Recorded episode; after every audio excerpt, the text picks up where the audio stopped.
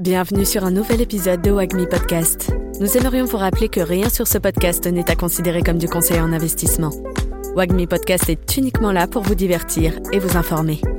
Merci et bonne écoute. Bonjour, je suis Carole Stromboni. Bienvenue sur Wagmi. Voilà un épisode solo pour vous donner les vérités inconfortables qui vont vous permettre de faire la différence dans le monde des NFT. On commence tout de suite avec la première. Numéro 1. Il n'y a pas d'investissement fiable en NFT. Les blue chips n'existent pas. Qu'est-ce que ça veut dire? En fait, on essaie de rechercher les valeurs sûres, comme dans une gestion de portfolio, euh, sur quelle valeur sûre j'investis, sur quelle valeur plus risquée j'investis, etc. Et souvent on parle des blue chips. Par exemple, les Cool Cats étaient un blue chip. Les Cool Cats, c'est un projet qui est sorti en juillet 2021 avec un, bah, un prix à 0,03, quelque chose comme ça au début, qui est monté jusqu'à, attention, 25 Ether, à une époque où l'Ether était très haut. Ensuite, il est descendu, il a une petite remontée autour de 15 Ether, puis ensuite c'est une tendance baissière en continu, avec un maintien à peu près autour de 2 à 3 Ether. Il y a quand même 113 000 volumes au moment où je fais ce podcast de, transactions d'Ether, donc c'est important, 57% de honneur unique et 4% de Coolcat listed. Donc les gens croient encore au projet. C'est un projet à 10 000, en fait 9 999 sur la blockchain Ethereum. Et donc ça, c'était un blue chip. Ils ont sorti un jeu, une sorte de jeu où on pouvait euh, jouer à Cooltopia. Et ça, ça s'est cassé la figure parce que le jeu ne fonctionnait pas et c'était très fastidieux. Du coup, ça, ça a contribué à ce que cette, euh, collection NFT diminue. Toujours est-il que c'était un blue chip et qu'aujourd'hui, ben, ça ne l'est plus. Donc, première vérité, il n'y a pas d'investissement fiable. Même si Thomas vous dira peut-être que l'art digital est plus fiable, c'est fort possible, mais ça reste à démontrer pour le futur. Numéro 2. Ce n'est pas en gardant les NFT longtemps que l'on fait les plus de profits. Certes, on se facilite la vie et parfois on peut avoir raison sur le long terme. Sur euh, les crypto-monnaies, c'est les personnes qui ont acheté le bitcoin et qui ont attendu, mais qui ont quand même vendu un moment, parce qu'à un moment, faut vendre, parce qu'avec toutes les volatilités, donc il faut avoir des target price. C'est moins liquide les NFT évidemment que les crypto-monnaies. La preuve étant que Sorar, euh, dans lequel j'ai plusieurs NFT, les joueurs de foot sur la blockchain, un peu les cartes Panini modernes, ont très très peu de volume sur le marché secondaire du coup, même si on sait qu'on veut vendre à un certain prix, on peut le mettre à ce prix-là, mais ce serait pas forcément sûr que ce soit acheté, même si c'est le moins cher de tout, les NFT de ce joueur. Toujours est-il qu'il faut euh, avoir des target price et s'y tenir parce que le biais le plus important c'est qu'on pense toujours qu'on va faire plus et puis un jour ça retombe. La loi de la gravité est très très forte dans le monde des NFT. Donc deuxième vérité, gardez vos NFT longtemps ne vous donne pas les meilleurs retours sur investissement, les meilleurs profits. Numéro 3. Pour rester dans le marché, il faut réinvestir une partie de ses profits et en garder une autre. Ce qui est intéressant, c'est pas de tout réinvestir, sauf si on est vraiment en marché haussier, mais là, dans le marché baissier, euh, évidemment, en garder un peu, savoir ce que vous voulez en faire et avoir des target price. Si par exemple votre objectif c'est de euh, avoir plus d'éther, eh il faut dire l'Ether, quand il atteindra tel prix, j'en vendrai 30%, quand il atteindra tel prix, j'en vendrai 30%. Et le mieux, c'est euh, pour ne pas changer d'avis quand ça monte et on dit, ah, mais ça va encore plus monter, c'est de déjà mettre ses ordres à l'avance. C'est ce que je fais moi maintenant, je mets mes ordres à l'avance sur euh, les pourcentages que j'ai décidés, les montants, et j'attends que ça arrive. Et si jamais le marché euh, a un revirement de tendance, j'avise ou pas, en fonction de ma conviction sur le moyen long terme sur les cryptos. Et sur les NFT, c'est pareil, on peut mettre des ordres sur OpenSea ou d'autres euh, ou d'autres plateformes au prix où on pense que on veut le vendre.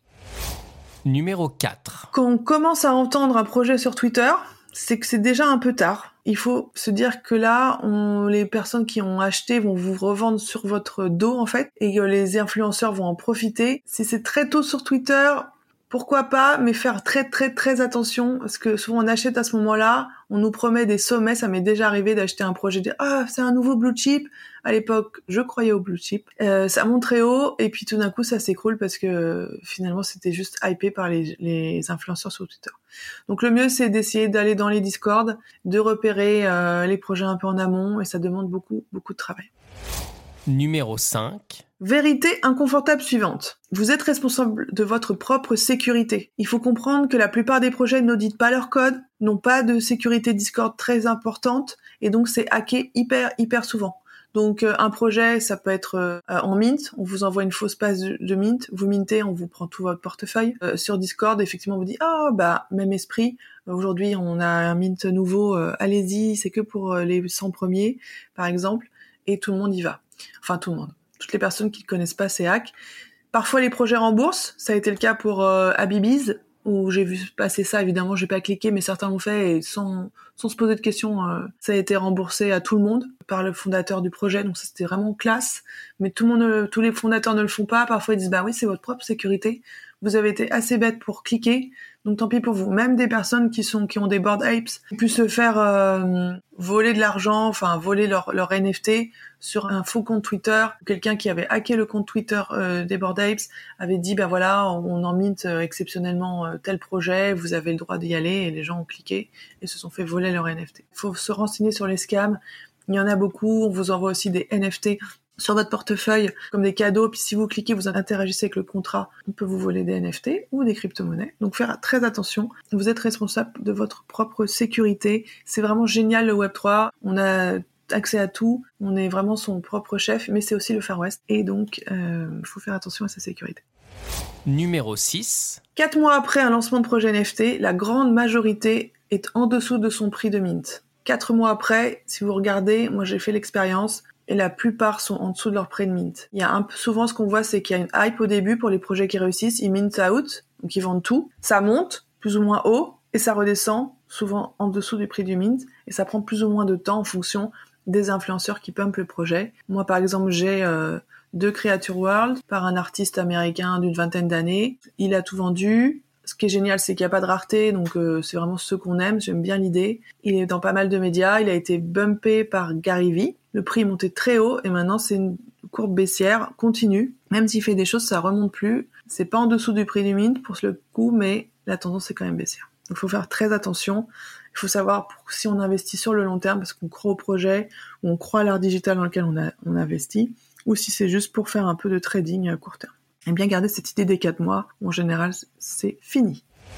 Numéro 7. La plupart des influenceurs ne connaissent pas comment la blockchain vraiment fonctionne. Ils sont pas très versés sur le, Web 3, sont des gens très forts sur ben, Twitter. Il y a beaucoup de shit posting, donc c'est poster des choses un peu débiles. C'est ça qui marche le mieux dans les réseaux sociaux.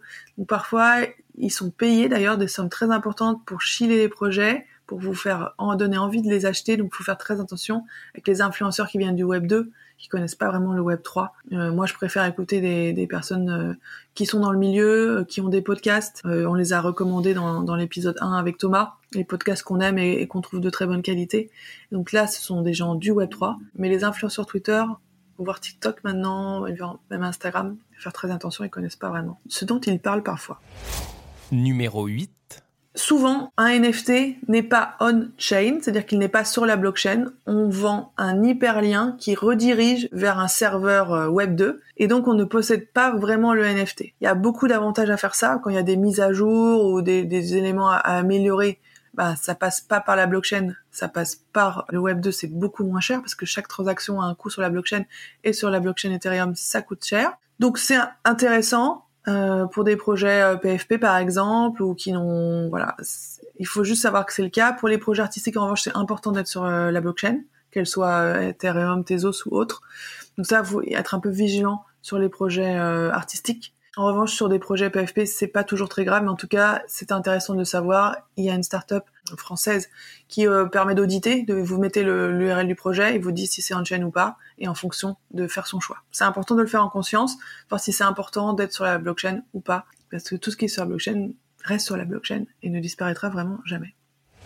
Numéro 9. Personne ne sait rien, c'est ce qu'on dit avec Thomas. On a des gens qui nous disent ah le Bitcoin va monter à 100 000 et il s'effondre juste après. Les NFT, on nous dit tel projet c'est un blue chip et en fait pas du tout. Pourquoi? Parce que ben lancement raté d'un jeu. Euh, pour Azuki, euh, ben info sur un fondateur euh, malhonnête qui après font que le projet peut complètement aller à zéro ou au contraire perdurer parce que il y a une communauté, il y a des gens qui y croient, des personnes pour qui c'est moins important que d'autres. Donc vraiment personne ne sait rien ne pas prendre ce qu'on dit, ce que disent les influenceurs pour argent comptant, c'est très important. Ce qu'on dit Thomas et moi, finalement, c'est on en sait plus que pas mal de gens, mais ce plus est très proche de rien aussi. Donc euh, faire très attention à ça. Moi, j'ai été prise plusieurs fois quand j'ai commencé à NFT dans l'enthousiasme, euh, en croyant que certaines personnes étaient meilleures que moi, savaient plus et forcément les conseils qu'elles donnaient, ils étaient bons. Et en fait, non. Ces personnes ne savaient rien non plus. Ça ne veut pas dire qu'elles ne font pas des bons coups parfois, mais mieux vaut euh, apprendre que essayer de suivre euh, ce que disent euh, les influenceurs. Numéro 10. Le marché, il est guidé par la spéculation, par l'appât du gain. Très peu de gens font ça pour le plaisir de l'art comme Thomas, ou moi-même sur certaines collections sur Tezos. Vraiment, on est là, c'est la hype, le momentum et l'émotion qui drive tout ça. Très intéressant d'aller regarder euh, ce qui est biais cognitif, le FOMO, comment on arrive à faire acheter aux gens et à surtout à ne pas faire vendre dans les temps. Ce marché est vraiment dicté par l'euphorie. Il faut utiliser ça à son avantage et essayer d'être le plus détaché. Moi maintenant j'ai un carnet, j'ai les projets que je suis, j'ai un target price d'entrée. Je me dis si ça atteint ce prix, je l'achète. Euh, si ça atteint ce prix en la baisse, je vends. Et si ça atteint ce prix à la hausse, je vends aussi. C'est pas facile à tenir parce qu'on n'a pas encore les outils euh, comme euh, on peut les avoir sur les crypto-monnaies pour faire des stop loss ou des ordres conditionnels. Donc il faut être un peu vigilant, mais c'est intéressant de, de penser comme ça. Numéro 11. Les NFT des célébrités ont un très mauvais historique en termes de gains. Souvent, elles arrivent à tout vendre, et encore, il y a eu pas mal de célébrités qui n'ont pas tout vendu, et après, le, le floor s'écroule, et il n'y a aucun volume. Donc moi j'avais acheté des NFT de Paris Hilton qui a eu un partenariat avec le 4 888 Inner Circle qui est un, était un projet à l'époque assez solide qui a fait plusieurs partenariats. Je l'avais entendu en Twitter Spence. Elle est très investie dans les NFT. C'est une des rares personnalités qui a l'air de comprendre ce que sont les NFT. C'était vraiment pas cher. J'en ai acheté un. Le prix a descendu. J'en ai racheté deux en me disant bah ça va remonter forcément. Et pas du tout. Même sur une célébrité aussi connue qui a autant de succès et qui quand même est beaucoup dans l'écosystème des NFT, avec un projet établi dans les NFT au moment où j'ai acheté ces NFT, mauvais plan. Donc il faut faire très très attention, ça semble être une bonne idée de suivre un- une personne célèbre qui a déjà beaucoup d'influenceurs, mais non, ça ne fonctionne pas à tous les coups et même c'est très très probable que ça rate. Donc il faut vraiment pas se rater soi-même et faire attention aux NFT des célébrités, c'est contre-intuitif. En tout cas moi ça l'était, mais c'est c'est très important à savoir. Numéro 12. La hype, la, la- mode, les tendances, ce qu'on appelle aussi les méta, les narratifs, ont une durée de vie assez courte. On l'a vu sur les crypto-monnaies avec quand Facebook a annoncé qu'il devenait méta, les tokens de méta verse, donc Sandbox, Decentraland, par exemple, ont monté très très vite. Moi, j'en ai vendu, j'étais très contente. Je n'avais pas acheté beaucoup, mais j'ai gagné. Après, c'est redescendu et on ne sait pas quand est-ce et si ça remontera autant. Là, on est en bear market, donc évidemment, c'est intéressant. Mais ce narratif, cette méta-là, si on regarde le hype cycle de Gartner, le métaverse, ils disent que ça mettra 10 ans à s'installer, si ça s'installe. Donc, c'est vraiment un investissement de long terme et qui demande à avoir des convictions, des fondamentaux. Ce narratif vaut aussi pour les, NFT, puisqu'on a des NFT dans Sandbox, des NFT dans Decentraland, plus dans Sandbox d'ailleurs. Tous les projets ont commencé à créer leur euh, métaverse. Donc le mais narratif du métaverse, est-ce qu'il va continuer ou pas? Il y a un épisode très intéressant euh, de Carly Riley qui dit que non, il faudrait pas vendre ces, ces lands, ces terres en métaverse, mais au contraire les donner et faire en sorte que les gens qui sont dessus construisent. Et donc Imaginez un autre système. C'est intéressant et elle le compare avec Roblox, une plateforme de jeu avec création de jeux qui mobilise une bonne partie euh, des enfants américains, plus de la moitié, qui jouent à, cette, euh, à ces jeux et qui a des partenariats d'ailleurs qui commencent à être engagés avec des marques sur des NFT. Donc il faut vraiment regarder les méta, estimer leur durée de vie. Par exemple, tous les ans Halloween, il y aura la méta Halloween vous pouvez être sûr qu'il y a des projets existants comme Dead Fellas, ils sont toujours là, qui devraient pumper en principe. Euh, D'autres projets nouveaux qui arriveront. Donc il y a des méta un petit peu euh, saisonniers, on va dire, et puis des méta plus de profondeur. La sécurité, est-ce que sur les NFT, est-ce qu'il y a des NFT qui vont arriver dans la, sécurité, euh, la vie privée, dans est-ce que ça va être plutôt les PFP, enfin vous voyez, il y a beaucoup beaucoup de, narratifs de méta. Là, il y a les méta des animés, à un moment il y a la méta des trucs un peu débiles euh, comme les Goblin Town. Il faut avoir ce réflexe de regarder un peu d'imaginer voilà, c'est quoi les tendances, que je l'ai dit un peu plus tôt, c'est dirigé un peu par cette idée de hype, de momentum, d'émotion. Où est-ce que les gens veulent aller? Et donc ça, c'est aussi lié au monde dans lequel on vit, au changement du monde. Et c'est intéressant de voir un petit peu ces narratifs-là.